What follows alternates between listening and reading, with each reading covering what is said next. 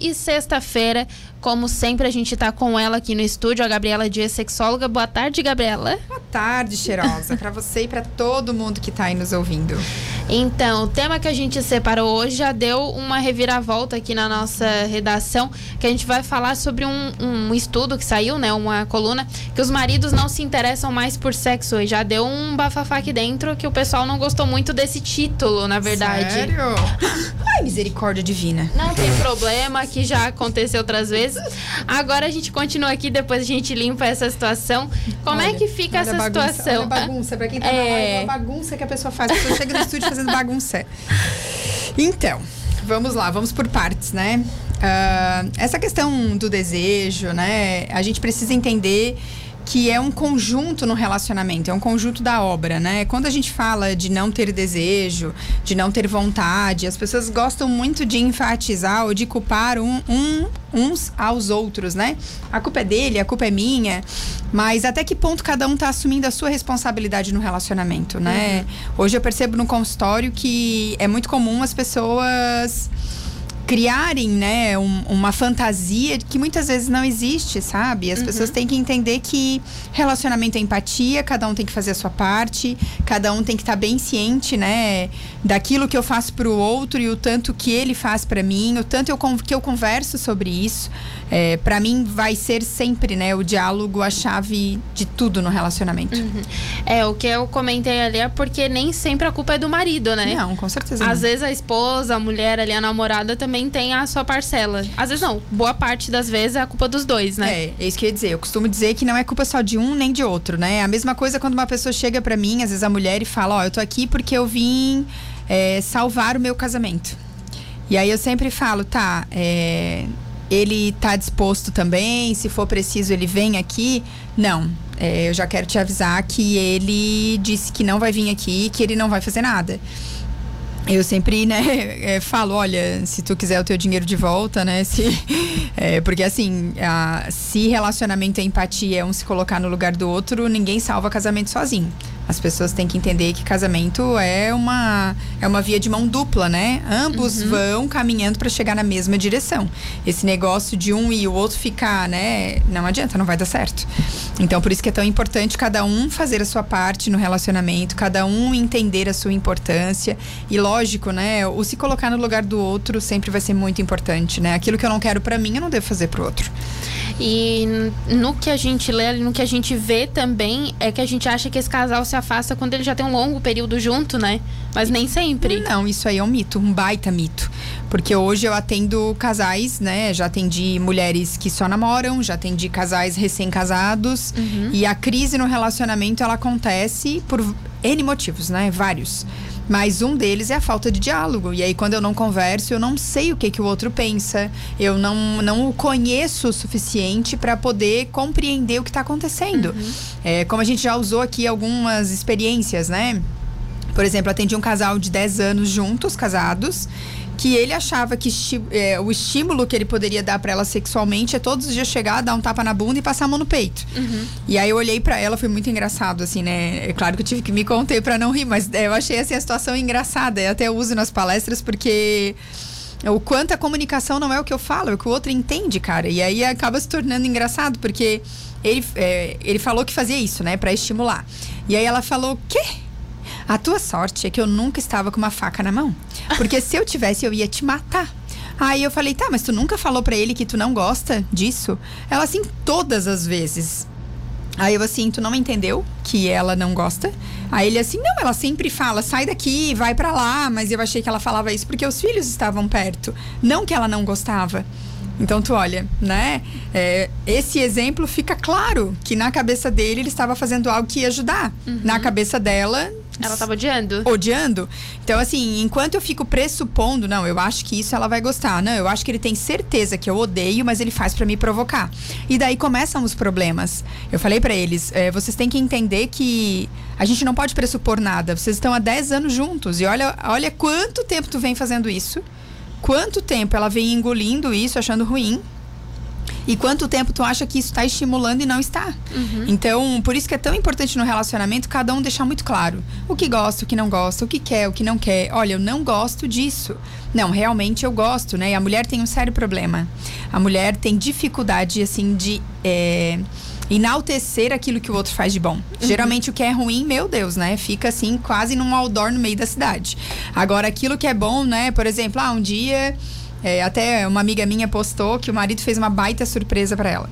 Ah, e aí ela, ele filmou ela chegando, e aí, meu Deus, pétalas, fez um jantar, nossa.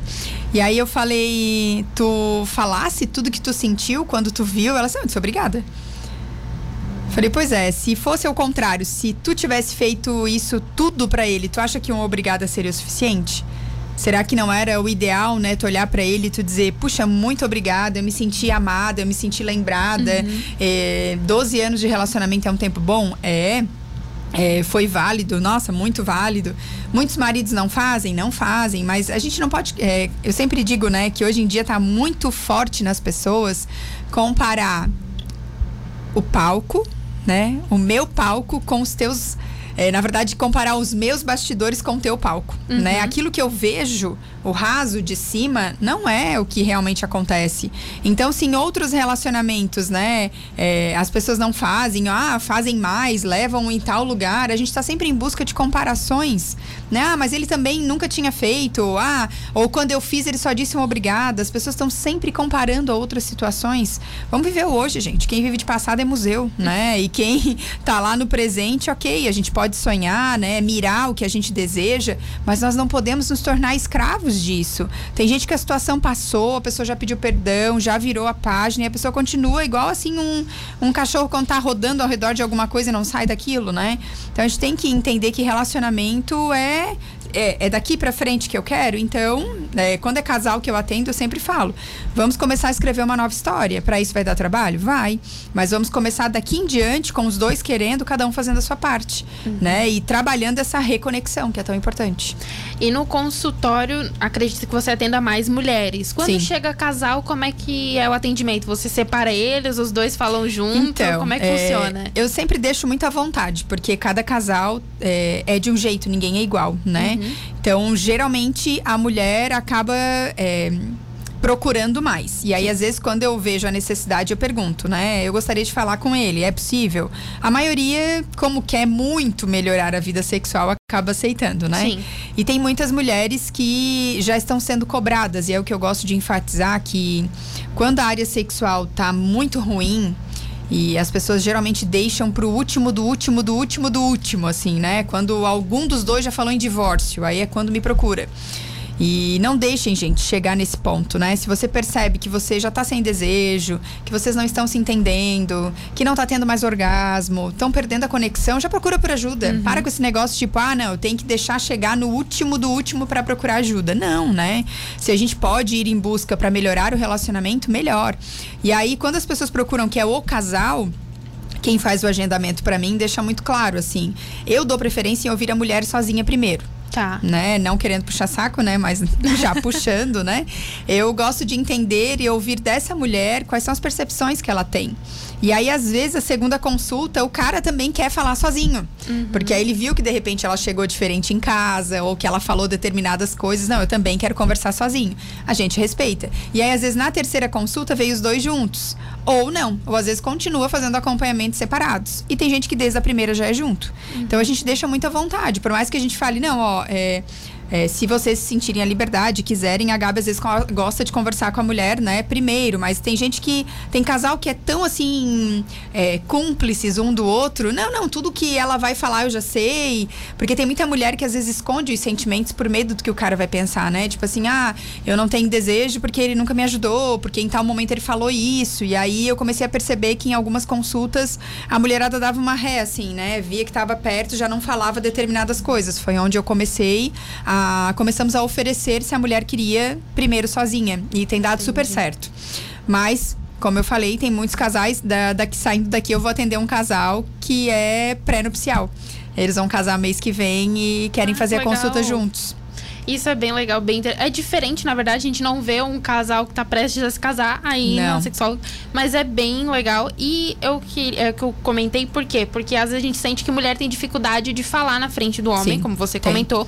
E tem muito marido, namorado, o que for, que também às vezes se sente desconfortável. Não sei se é com a sua presença, com a profissão, ou de falar certas coisas na frente da companheira. É, eu percebo que assim, as pessoas que me procuram são pessoas que já me seguem na rede social. Uhum. Então são pessoas que se sentem íntimas, e até engraçado, assim, porque parece que já. Eu não os conheço, mas as pessoas me conhecem há muito tempo, já me chamam de Gabi. E eu adoro isso, né? Porque a rede social ela te permite essa aproximação. E assim, a minha profissão já é algo muito delicado, né? Porque trata de algo muito íntimo da vida das pessoas. Então, o que eu mais ouço, né, das pessoas é que, bah, eu, eu precisava resolver essa área da minha vida há muito tempo. Mas eu olhava na rede social alguns profissionais e eu não sentia empatia, eu não tinha, como é que o pessoal fala, aquele é, não é empatia a palavra. Tipo, o santo bateu, assim, uhum. alguma coisa desse gênero, sabe? E eu não ia abrir meu coração para qualquer um, ou para um profissional que eu olhei e não, não gostei muito da cara dele. É, a gente sabe que o profissionalismo não se pode medir dessa forma, mas muita gente acaba associando a isso, né? Ah, eu, eu sinto como se ela fosse uma amiga minha. É o que eu mais ouço no consultório. É tipo um conforto, né? Se Exatamente. sentir confortável com um profissional, às vezes com outros médicos, outras áreas Exatamente. também são assim. Sim, sim, com certeza. Tem muita gente que troca de ginecologista várias vezes porque não se sente confortável sim, com sim, eu conheço várias pessoas. E assim, hoje, né, fica até uma dica para os profissionais aí que estão nos ouvindo. Uh, querendo ou não, a rede social é o teu cartão de visita hoje. Então, Sim. todo mundo, quando alguém indica algum médico, vai Instagram para pesquisar, né? E aí chega lá, se tu vê que é uma rede social abandonada, se tu vê que é uma pessoa, né, que não costuma falar muito, gente, deixando bem claro que isso não tem nada a ver com o profissionalismo da pessoa, tá? Mas isso é uma tendência das pessoas, tá? É um Todo mundo na rede social. É um cartão de visita. Exatamente. Então, assim, o que que às vezes me aproxima das pessoas é o fato de estar ali, de estar falando sobre esse assunto, mostrar minha rotina, o meu marido, né? E óbvio, né, que a maioria que me procura é mãe. E aí o fato de ter três filhos, de falar de sexualidade, isso acaba gerando, né, o gatilho da dúvida, da curiosidade. Ah, quero ver que essa mulher tem, né? Porque geralmente após o primeiro filho, a maioria das mulheres já sentem, né, uma diferença muito grande na vida sexual. Então, mas eu sou muito procurada também por, por exemplo, essa semana eu já atendi meninas de 18 que só namoram, 20 anos que já é casada. Então tem um público bem seleto, até 60, né, 65, enfim. A sexualidade não tem idade, que fique claro, né? Até esses dias eu dei aula para alunos da Universidade de Medicina de Goiânia, uma universidade federal. E a gente foi conversar sobre sexualidade. E aí, uma das perguntas foi, foi assim, até é, achei engraçado por parte do aluno, mas o quanto isso me fez refletir depois, o quanto é tabu, de verdade, é um assunto que a gente não para pra pensar. Uhum. Que é a sexualidade na melhor idade, que eu não gosto de falar, né, terceira Sim. idade, a melhor idade, porque eu quero chegar lá bem. Muito bem. Muito bem, obrigada, né? E aí, ele disse que a pergunta dele era: ele estava atendendo, na, tipo, no internato ali, quando tá quase formando já, né? Sim. E aí, na hora que começaram a conversar, o professor do lado, a senhora de 70 anos olhou para ele e falou: Não, é porque eu tenho vida sexual ativa, eu queria saber tal coisa. Ele paralisou. Porque aí é a idade da avó dele. e parece engraçado, assim, né? Mas na verdade não tem graça, mas é porque, assim, a forma como ele colocou. Ele disse: Eu paralisei. Sabe o que é tu paralisar? Porque aí eu fiquei pensando: Meu Deus, será que a minha avó ainda transa? E aí o meu professor teve que tomar a, a conduta da, da, do resto da consulta, porque eu não consegui mais, eu literalmente travei. Como que uma pessoa nessa idade tem vida sexual ativa? E aí ele falou: de que forma tu acha que eu posso mudar o meu pensamento? E o pensamento a gente muda pensando diferente, né? Lendo mais a respeito, eu falei, eu indiquei alguns livros, né? Dessa questão do sexo na melhor idade. E assim, enquanto tiver um coração batendo e duas pessoas dispostas a vivenciar a sexualidade, não existe idade para isso, uhum. né? E você querendo ou não, seus avós com certeza transam, seus pais transam, né? A gente ainda brinca entre amigos porque, ah, eu não quero imaginar. Tá, tudo bem, você não quer imaginar, tudo bem. Mas pelo menos esteja ciente de que o negócio acontece, né?